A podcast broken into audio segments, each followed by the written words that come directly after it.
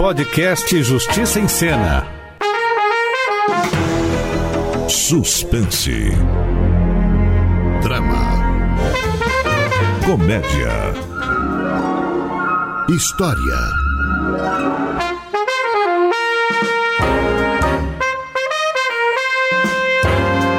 O direito é coisa de toda hora, na vida de todo mundo. Começa agora Justiça em Cena, a radionovela da Rádio Justiça.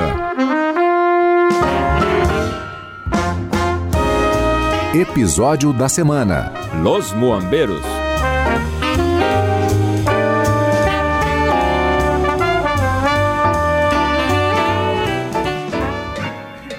Essa é a história de um rapaz que encontrou seu sucesso algures além mar. Seu nome, Cantor de Mango.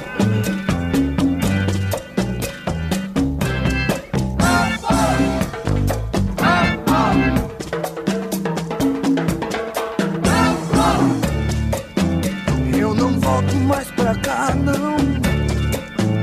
Hoje eu sou cantor de mambo. É fim de tarde na sessão de taquigrafia da empresa de carimbos SA, localizada na zona central de Mildinho.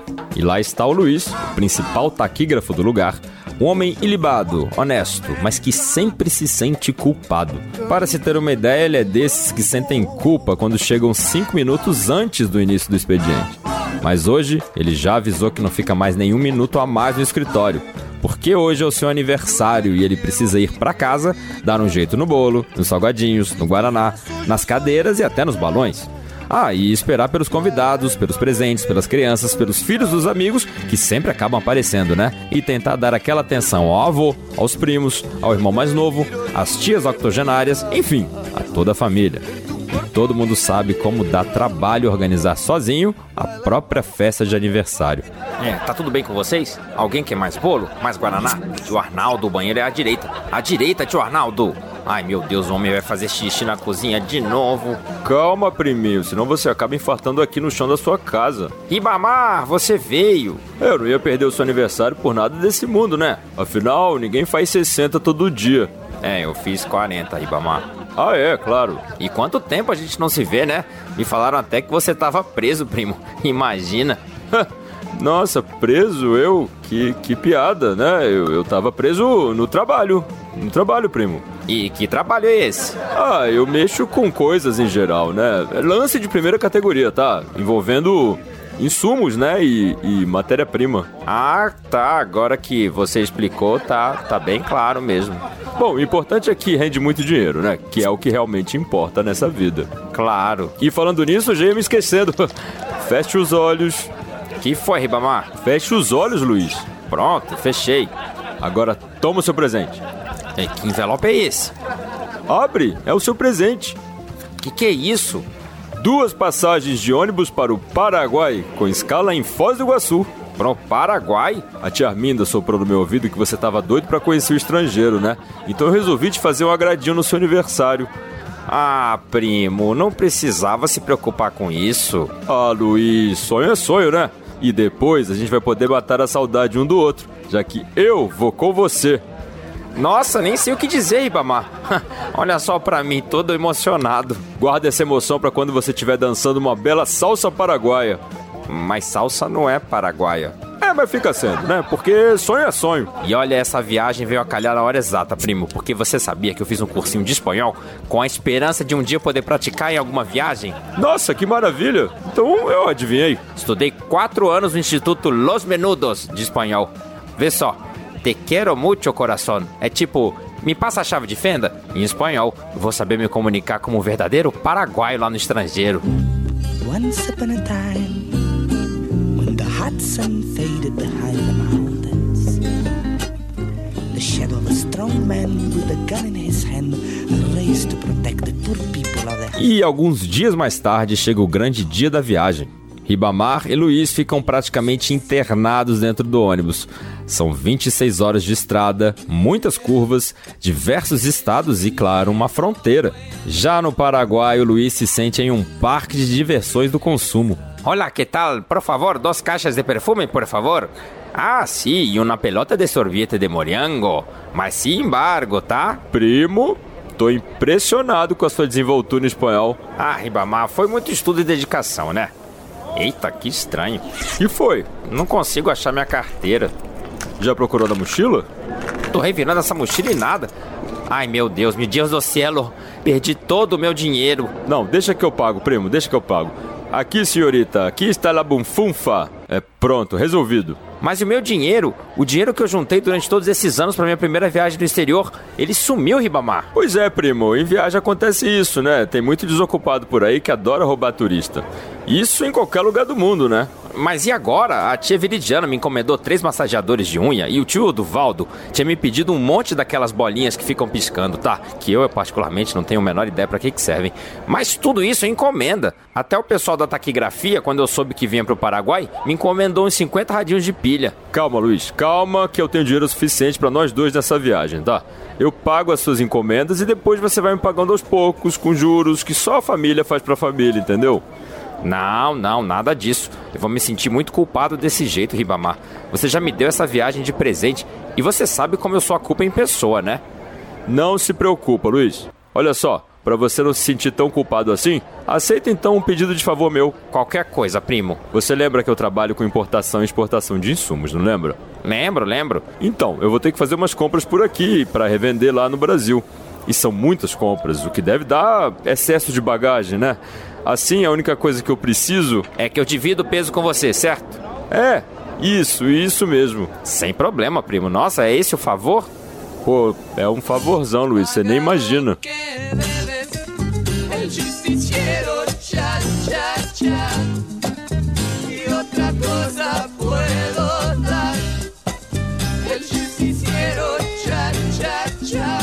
Assim, os dois primos bateram perna por várias cidades do Paraguai até não conseguirem carregar mais nada nas costas. Agora já estão de volta ao ônibus e a caminho da fronteira com o Brasil. Ibamá, de repente você ficou tão calado. O que, que aconteceu? Uh, nada, priminho, nada não. É, é, que eu nunca vi tanta fiscalização na fronteira como hoje, né? É, mas é importante, né, ter fiscalização. Eu vi no jornal que tem muita mercadoria ilegal que passa pelas fronteiras do Brasil. Não é, menino? E olha só, eles vão parar nosso ônibus. Poxa, mas isso não estava nos meus planos. Que planos? É, planos de sossego, né? Fiscalização tira o sono de qualquer um. Primo, agora o nervoso da história é você. A gente só tem um monte de bugiganga paraguaia na mala. O que, que eles podem fazer? Luiz, você tem ideia do que está acontecendo? A gente está cometendo um crime. Crime? A gente não está cometendo crime nenhum, Ribamar. A gente está transportando um monte de mercadoria sem pagar imposto sobre elas. Você tem dinheiro para pagar para o pessoal da Receita Federal? Porque eu tô liso. E isso é sério? Mais sério do que eu tô agora. Ai meu Deus, eu nunca pensei em virar um criminoso dentro do meu país. Eu sou apenas um taquígrafo latino-americano sem dinheiro no bolso. Reza, Luiz. Reza que é a única coisa que nos resta. Ai, minha Nossa Senhora, acuda-me, acuda-me, por favor. Calma, Luiz, não entre em pânico. Como não entrar em pânico em uma situação como essa, Ribamar? É um inferno, por supuesto. É que dei você para ficar falando agora em portunhol. Ai, acabei de perceber que quando eu fico nervoso, começo a falar em portunhol. Então fecha essa boca, porque você vai ser um mudo quando chegar o fiscal, entendido? É, espero que sim. Shhh. Nem um pio. Bom dia. É, buenos dias. É, bom dia, seu fiscal. Estamos fazendo uma operação padrão aqui na fronteira para verificar se há alguma irregularidade, né? Encontramos muita denúncia de descaminho de mercadorias, produtos sem o devido pagamento de impostos. Ah, perfeitamente. Sem contar o contrabando de mercadorias, que é bem mais grave. Precisamos ficar de olho se entram produtos com venda ilegal. É, naturalmente. Então o senhor poderia, por favor, abrir a sua mala? Ah, com o maior prazer. Ah, deixa eu ver. Um monte de livro de espanhol do Instituto Los Menudos. Essa mala é mesmo sua? Claro, ora. Então o senhor estudou espanhol no Instituto Los Menudos? Claro, é. Não se reprima, não se reprima. É, bom, tá certo então. E esse senhor aí, ele tá com o senhor? Não, não, não conheço esse cara não. Sí, pero que sí, pero que no. Ah, o senhor é paraguaio? Sí, por supuesto, e a garantia sou eu. Bom, passar bem. Tenho que ir continuar a minha ronda nos outros passageiros. Passar bem, seu fiscal. Adiós. E me gustam muito os pantalones e os crustáceos. Nossa, pensei que eu fosse desmaiar. Nossa, essa foi por pouco, hein? Ribamar, por que, que você colocou as minhas coisas na sua mala? Ah, Luiz, eu, eu achei mais seguro, né? Então todas as mercadorias compradas no Paraguai estão comigo? É, exatamente. Isso não tá certo, Ribamar, isso não tá certo. Como assim, priminho? Que desespero é esse? Não tá certo, Ribamar. A gente precisa pagar os impostos dessas mercadorias, a gente precisa legalizar nossa situação. Ah, tá bom. Então o que, que você vai fazer? Vai chamar o fiscal de volta e abrir a sua mala para ele aprender? Acho que você não entendeu, Luiz. Descaminho da cadeia, viu? Mas eu prefiro ser preso do que ficar carregando essa culpa durante toda a minha vida. Eu vou chamar o fiscal. Seu fiscal, senhor fiscal, venga aqui, por favor. Cala a boca, Luiz. Que que foi, hein? Ficou doido agora? Fiquei mortito de culpita, Ribamar. Olha, milhares de pessoas cruzam todos os dias essa fronteira carregadas de mercadorias sem pagar nenhum imposto, tá? Porque logo você vai virar a Madre Teresa do fisco. Não me importam as outras pessoas, Ribamar. Importa a minha honestidade, tá? E pode me chamar do que quiser, mas eu prefiro fazer tudo às claras, mesmo que eu tenha que pagar por isso. Tá, tudo bem. Você não se importa com as outras pessoas? Mas e com as minhas importações, você se importa? Hein? É, não entendi nada. Não é pra entender, primo, é pra apoiar. O que seria da família sem um apoio mútuo? Ah, não sei. Só sei o que seria da família sem um parente folgado como você, que usou e abusou da confiança de um primo inocente. Você esqueceu que tem mercadoria minha na sua mala? Que tem produto do meu suor, do meu trabalho? Olha, Ribamar, se você fica suando para não pagar imposto sobre o que você compra e revende, isso é problema seu. Isso não te deixa culpado, né? A minha ruína, a destruição dos meus negócios. Ah, não exagera, Ribamar. Eu é que vou me entregar, tá? Eu vou dizer que as mercadorias que estão na minha mala são minhas. Não vou destruir os seus negócios com isso, tá bom? Mas, mas e todas as encomendas que eles te pediram e os radinhos pro pessoal lá da taquigrafia? Eles vão entender. Agora deixa eu ver onde é que se meteu esse fiscal. Luiz, pelo amor de Deus, eu te imploro, meu primo, não chama esse fiscal. Por quê, Ribamar? O que, que, que deu em você, homem de Deus? Bom, é, é que não tem apenas mercadorias com imposto pendente na sua mala, né? Ah, não? Tem mais. O que que tem então? Desembucha. Ah, uns, uns cigarrinhos. Cigarrinho? É, e uns remedinhos proibidos. Cigarro e remédio proibido, Ribamar? É, e uma ou duas pistolas calibre 44. Meu Deus, tem duas armas na minha mala? Fala bosta, Luiz. Esqueceu que tem fiscal dentro desse ônibus? Isso é contrabando pesado, Ribamar. E é o mesmo crime que esse descaminho que você teme tanto. Só que agora pensa numa punição bem maior. Ai, meu Deus do cielo. E aí, Luiz? Agora que você sabe o que tem na mala, vai chamar o fiscal? Quer dizer então que você é indiciado por descaminhar todas essas encomendas que eu comprei e a minha pena ainda vai aumentar porque eu vou me transformar num contrabandista? Ah, eu não mereço isso, gente. Eu não, não mereço isso. Eu só queria conhecer outro país. Ah, então você não quer que nada disso aconteça, né? Mas por outro lado. Ai, o que, que foi agora? Você não pode carregar essas malas, esse remédio proibido, nem esse monte de cigarro impunemente. Tá bom, Luiz. Nessa vida todo mundo tem o seu preço. Deixa eu tirar minha carteira aqui. Diz aí, quando é que você quer pra ficar calado e parar de encher o meu saco? Pera aí, Ribamar. Pera um pouquinho. Essa carteira é minha. É a minha carteira que eu pensei que tivesse sido roubada. Que, que é isso, primo? Essa carteira sempre foi minha. Se é sua, o que, que a foto da minha mãe tá fazendo nela? Ora, Luiz, pois saiba que eu adoro tanto a titia que eu carrego a foto dela comigo. Deixa de conversa. Foi você que roubou minha carteira no começo da viagem. Por que, Ribamar? Ah, eu queria que você carregasse as minhas encomendas, Luiz. Aí pagou todas as compras que eu fiz para eu retribuir o favor carregando o seu contrabando. É, eu sabia que você sempre se sente culpado nesses momentos, então eu aproveitei, né, a oportunidade. Se aproveitou do meu complexo de culpa, né, para me transformar em laranja dessa sua viagem de contrabando. É, né, P pode-se dizer que sim. Olha, sabe o que dá vontade de fazer com você, Ribamar? É te dar esse chute aqui. Ai! É, acudam, acudam, por favor.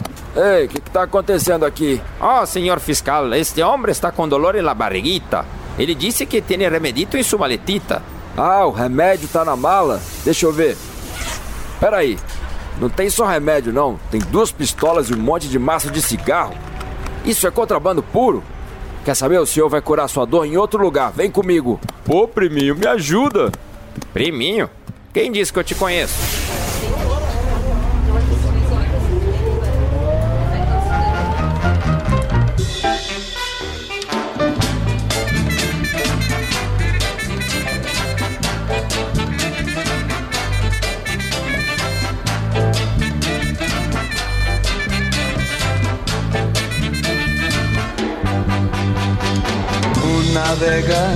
Atrevido.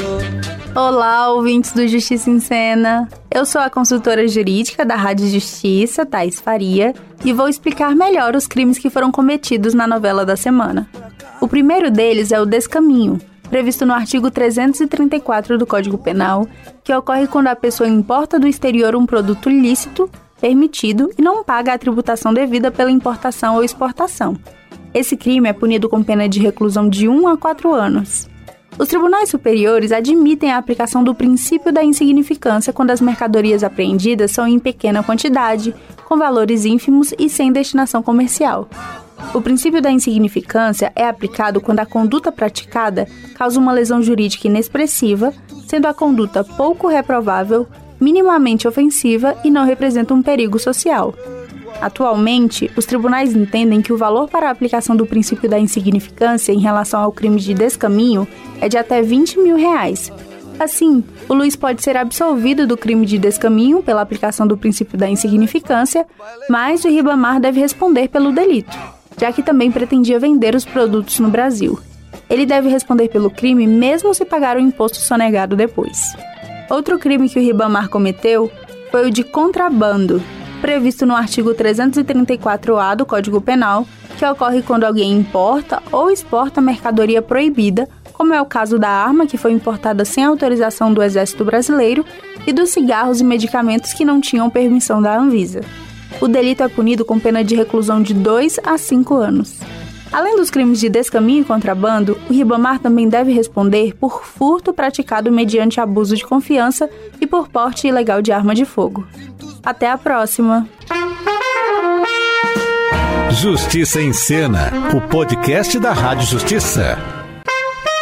Episódio da semana: Los Muambeiros.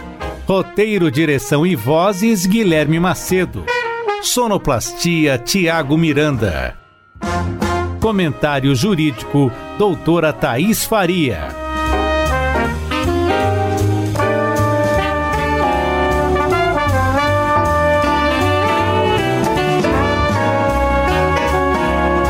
Justiça em Cena, uma produção da Rádio Justiça, Secretaria de Comunicação Social, Supremo Tribunal Federal.